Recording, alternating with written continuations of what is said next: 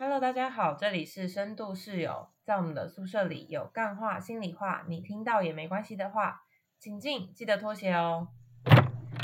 好，今天我们的主题要分享的是，我们去上了一个声音工作法的课程，是由 Larzy Corner 提供的。没错，然后他邀请到了两个讲师，第一个讲师是 Eric，以前是一个声音教练；第二位讲师是资深的配音员 Hey。那在这个呃，我们分享这两个讲师带来的课程之前，我们也想要介绍一下，哎，原来我们都不知道 Larzy Corner 其实是有提供。一些关于对 podcast 的一些服务，比如说包含场地的租借，就我看到他们介绍了他们的场地，看起来真的超高级，很漂亮哎。嗯，没错。还有可以音档代为剪辑的服务，我觉得这真的是懒人的一大救星啊！虽然说它有不同的价位啦，简单版，然后跟甚至是完整的剪辑版，但我觉得能够提供给 podcast 这样的服务，我觉得是一个还蛮不错的公司。就是我觉得要先。说明一下，我们是没有接叶配的。对了，我们没有接叶配，我们纯粹是觉得，而且我们还是自费去上这个课程的。对，单纯是想要有一些有趣的体验跟收获，只是说在他们介绍的时候看到他们所提供的服务，其实觉得哎。如果说我们今天在做 podcast 有这些服务，好像是会事半功倍。嗯嗯，尤其是对我这个大男人来说，听起来就是觉得很吸引人。对啊，因为像他们就说，希望创作创作者可以单纯的创作，然后一些什么剪辑啊，什么事情就交给他们。因为我们剪辑其实是我跟东岛轮流剪辑，哦，然后其实每次剪辑真的都蛮花时间的。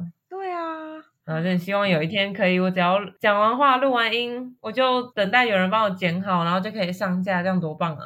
超棒的。那除了我觉得也分享这个垃圾 corner 的资源之外，我们也想要分享一下我们的学习心得。嗯，在这个 Eric 声音教练的部分，其实我有发现一些我之前对于声音的迷思，哎，比如说吃什么食物啊会影响喉咙。嗯。就我以为啦，比如说什么吃辣的会锁喉啊，或者是吃冰的，其实对于开嗓很不很不好之类的。嗯，但没想到这些全部都是可能间接的影响，但不是真的会影响到声带的。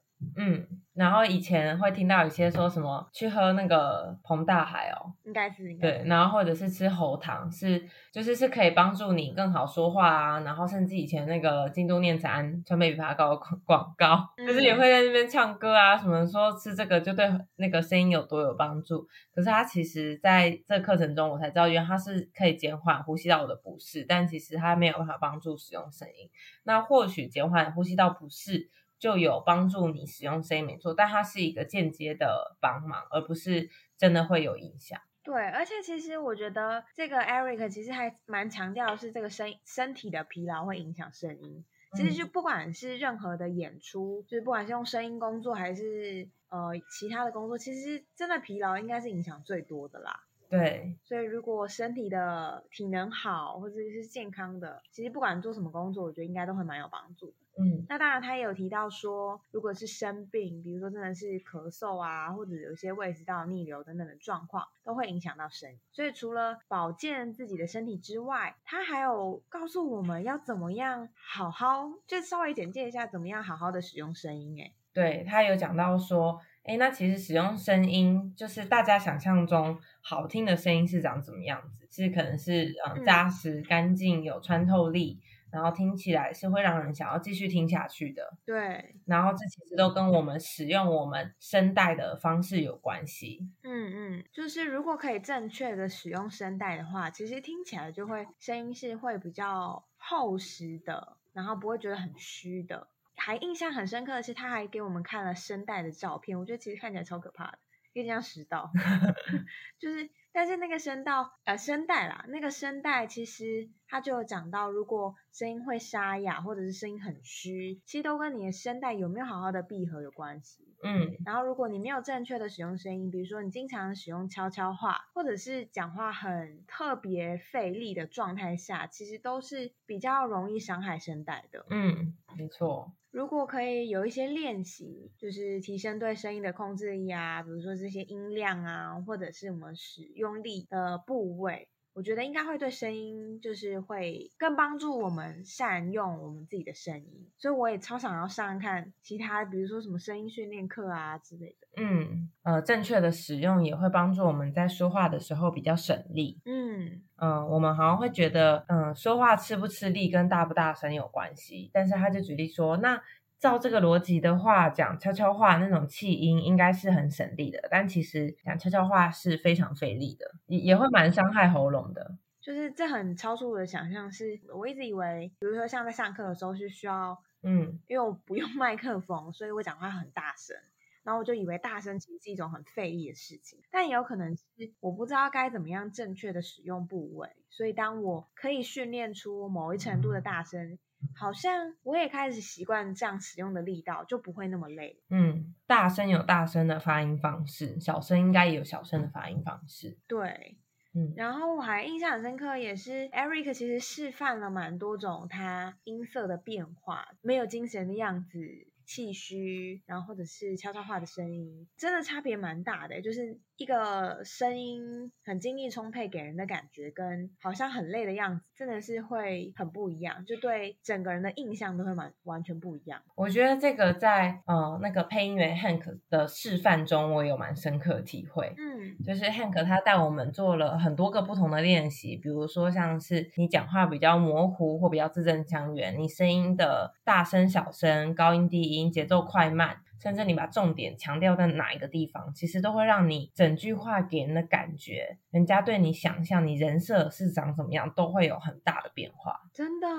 我之前就没有意识到这件事情。诶，其实对我来说，好像讲话很字正腔圆是一件蛮困难的事，就会觉得特别费力，那你现在试试看字正腔圆，很难呢。你讲那个四十四只石狮子，我没办法吧？四十四四十四只石狮子，加快一点，听起来是很拗口，加快加快。没办法吧？问你啦，你感觉比较可疑。好，踹踹，四十四只石狮子，对啊，你看你就很顺，有吗？有，我就蛮顺的。我就会觉得好难哦。我觉得以前不知道从什么时候开始就觉得卷舌或者是更字正腔圆是很难的一件事情。哎，小时候还还反而觉得不会很困难，嗯就那种顺口溜啊或者什么就是之类的，嗯，在国小的时候都都还可以念得很好。我觉得我小时候也是讲话比较字正腔圆，可能小时候小一、小二比较会注重那个注音符号，对然后老师会纠正你的发音。可是长大以后，慢慢的 讲话越来越没有那么标准了。就随意吧，反正听得懂就好。对，大概就跟讲英文一样吧。长大以后的讲英文不一定会那么强调发音正不正确或标准，而是你可以沟通就好。那你有办法讲话很咬牙切齿吗？哦，我觉得这个也超难的，要怎么样很用力的讲话？很清楚的讲每一个字，都很用力你。说像是给自己声音的三个形容词这种感觉，对，有点像是给自己声音的三个形容词我觉得你。做的很好，你根本就是有表演的天分。这样子很咬牙切齿吗？我觉得蛮用力的感觉，可是这样子讲话会变慢。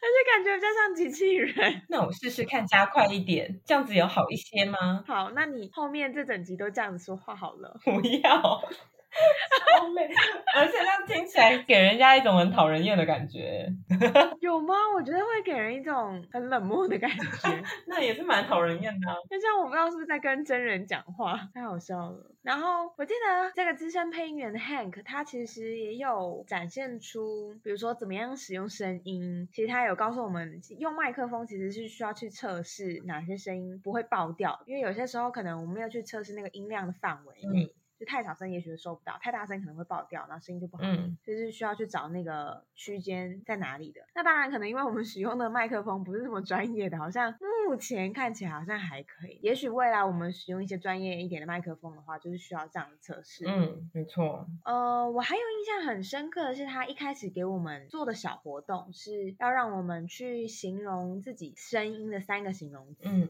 我觉得对那时候一开始对我来说觉得超困难的，我根本没有想过要怎么形容自己的声音哎，我只有想过自己的形容自己个性啊，或者自己的特质这种，嗯但从来没有想过自己的声音到底是然后在你写完给自己声音的形容词以后，他就要我们去找不认识的人，然后去问讲一段话，然后问别人说你会给我的声音哪三个形容词？我觉得就有一个蛮蛮巧妙的对比。你那时候写了三个形容词，写你自己声音，你写什么啊？我写了有活力的，然后利落的跟稳重的。我觉得一部分是有点期待自己可以成为利落跟稳重的啦。嗯但但我自认为自己声音的确是算是蛮有活力的。嗯，嗯，那你嘞？我那时候写是沙哑、低沉跟变化很大。那后来别人给你的回馈也是这样吗？还是有很很不一样？我觉得不太一样哎，只有一个人有写到 低沉。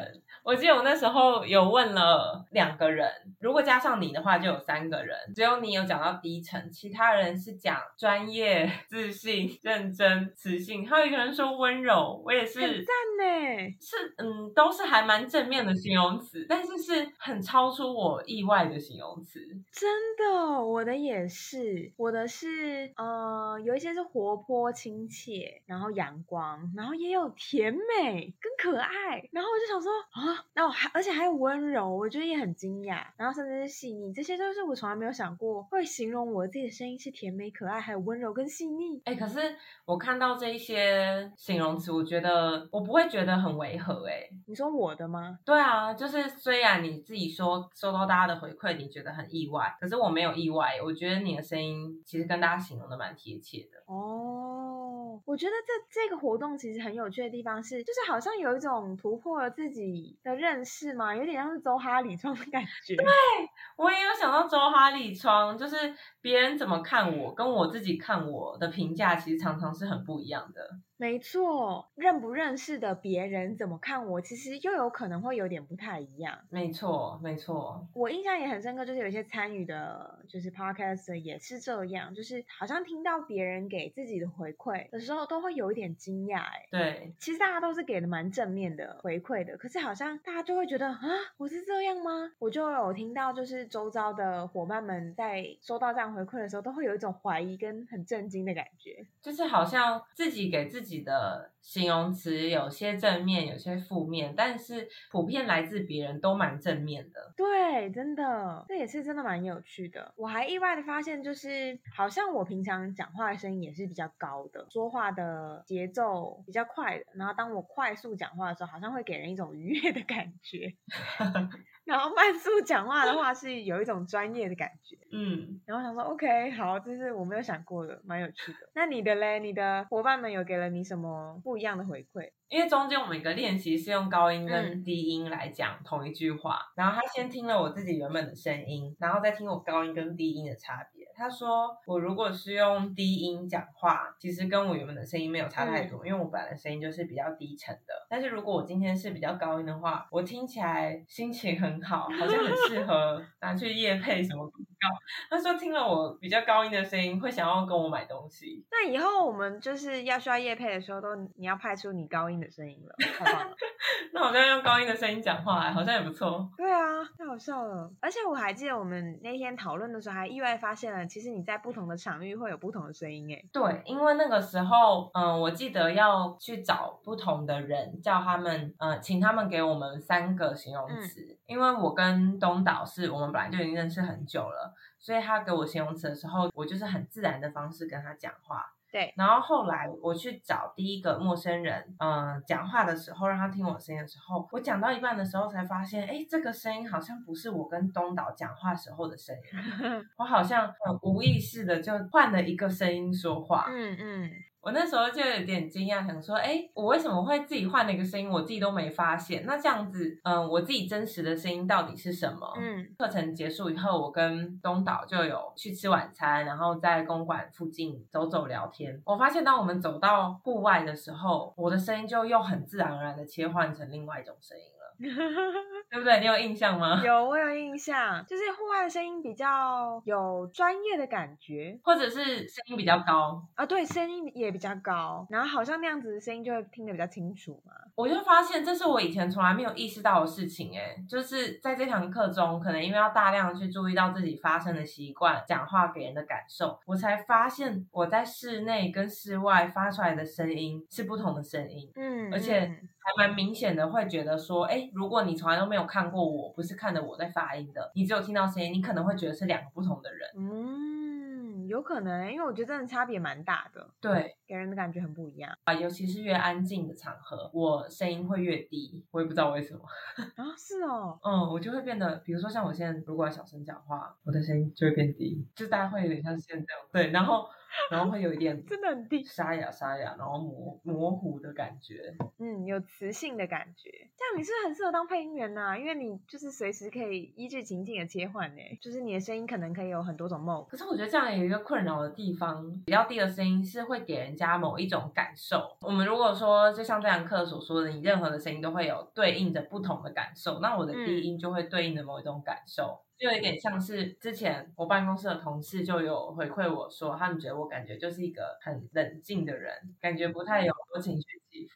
然后我就想说，天哪，我情绪起伏这么大，我要笑死了，对我都是很情绪化的人。然后结果他竟然说我情绪起伏不大，超大啊！我们都是很情绪起伏大的人。因为这一堂课以后，我就认真的想一下，嗯，好像是因为我在办公室讲话的时候，因为我都在室内，然后声音也没办法太大，所以我就是无意识的就使用了，就是刚刚这种比较低沉就是的声音，沉稳的、冷静的声音，对给人的这样的感觉。所以他们就很惊讶。然后我之前有一次跟他说，我以前曾经想要去当演员，想要去读表演艺术课的时候，他们还非常惊讶，觉得这个人设跟我差太多。我现在回想起来，我是不是应该要跟办公室的同事有一些户外的交流，让他们看看不一样的我，好像是哎、现在看多多面向的你。让他们听听我室外的声音。对，我觉得这真的很有趣，因为你可以发现到自己声音依据不同的场景，然后有不一样的变化。可是我自己感觉的话，其实好像不太有太多的变化，不管是室内或室外。我唯一会有感觉到比较不一样的时候，大概就是在我刻意的必须要因为工作做了一些电话的时候，我才会有感觉是是不一样的。比如说我会打电话给，比如说学生家长，或者是打一些什么关怀的电话的时候，我才会需要特别放慢，然后咬字清楚，然后让对方可以听得更懂的时候，好像才会给人有一些不同的感觉。可是整体而言，我好像没有觉得特别有什么不一样、欸，哎、我讲电话也会换另外一种声音、哎，对，大部分的人好像都会，尤其是你打给不认识的人，嗯，然后或者是不认识的人打来，你接起来的时候，那个声音都是比较和善的声音。我记得我年纪还很小，可能幼稚园的时候，有时候我妈在骂我，然后她你知道妈妈骂人的样子 就不会是和善的，就是非常恐怖，那个声音就是很大声，然后很粗糙，很难听。然后就刚好有电话打来，她就会立刻切换成高音的女生的声音，然后是很和善、很好听的声音。瞬间改变吗？超强哎、对我妈就瞬间改变。然后我小时候就是还没有习得原来讲电话要用很社会化的声音的这件事情的时候，我就觉得天哪，我妈真的是太 gay 掰了，怎么可以 上一秒钟还在骂我，下一秒钟就跟人家换一种声音讲话？然后有一次我就很欠揍的是，在她接电话的时候，在她旁边大吼说：“你的声音才不是这样，你的声音不是这样子。”好好笑哦，真的是小孩哎、直到有一天我长大以后，我讲电话会不自觉切换另外一种声音的时候，才发现啊，不知道为什么，什么时候养成了这种习惯。真的，而且我印象还很深刻，就是我还记得，就是以前有一个同学接电话声音跟他平常使用声音真的差，就是十万八千里远呢。嗯，是那种大家都会惊讶说：“这是你你的接电话的声音吗？”然后他就会说：“对啊，我接电话就是这样的声音。”这样，他平常时候声音是非常非常低沉的一个女性的声音。她讲电话的时候，突然就是转换成那种娃娃音，然后让人惊讶的反差。然后好像大家就就也没有特别说什么啦，就不 不太不太为不以为意。但是 大家也不能说什么吧。对，好像也不能说什么。哎，可是讲到反差，我就突然想到，人的声音真的是可以有很多变化的。很多人，呃，不管是男生女生，就是跟朋友讲话，可能跟主管讲话是一个样子，那些样子都是呃蛮一致的，或者是不至于相差太远。但是跟自己的男女朋友讲话的时候，就有蛮大的差别，对啊，可能会撒娇啊，或者是会装无辜啊，没错没错，甚至连讲话内容都会开始叠字。真的，这真的很有趣。就是呃，我觉得声音其实是就像配音员一样，他其实透过一些训练都可以展现出不同的情绪或者是给人的感觉。嗯，然后我觉得这堂就是声音训练的课，也会让人觉得很有趣。诶，如果要做一些声音工作啊，或者是比如说像我以前其实蛮想要当就是配音员的，因为觉得很酷，嗯就是可以用同一个人的声音可以去演出老人的声音，或者是演出小孩的声音。嗯然后会做出各式各样不同的变化，我都觉得超厉害。嗯，然后我也想到，就是就是在声音多元这件事情上面，我们每一个人都有很多很多的声音，然后就会想说，哎，那呃，有些人会说，哎，他有娃娃音，或者是哎，他平常的声音不是这样的。嗯，可是我就在想说，每一个人他的声音可能就有很多种啊，那也都是他的声音啊。一个人他本来就可以创造出很多种的声音，就像我们之前在讲说，嗯，我有时候是乐观的，有时候是悲观的，那哪一个才是真正的我？乐观的你，悲观的也都是真正的你，就是你的一部分。嗯，声音也是，没错，说不定这些声音也可以反映出当下的状态啦。你你其实很累的时候，声音其实说不定也会听起来很累。如果你没有刻意的使用它的话，对。然后我觉得去探索自己的声音到底有哪些可能性，是一件很有趣的事情。对啊，我还会不会有其他的可能是透过什么方式的探索，什么方式的训练，我可以做到一些连我自己都没有想过的声音？真的。那这就是拓展自己的可能性。也许我们之后说不定有机会还会去上一些不同的声音的课程，再跟大家分享我们的收获。没错，好，今天就差不多到这边。如果你喜欢我们这集的留言，或甚至是你也想要分享你的声音的一些特质，也可以欢迎你们留言给我们喽。如果你喜欢这集节目的内容，也请帮我们在 Apple Podcast 留下五星评论。拜拜，大家拜拜。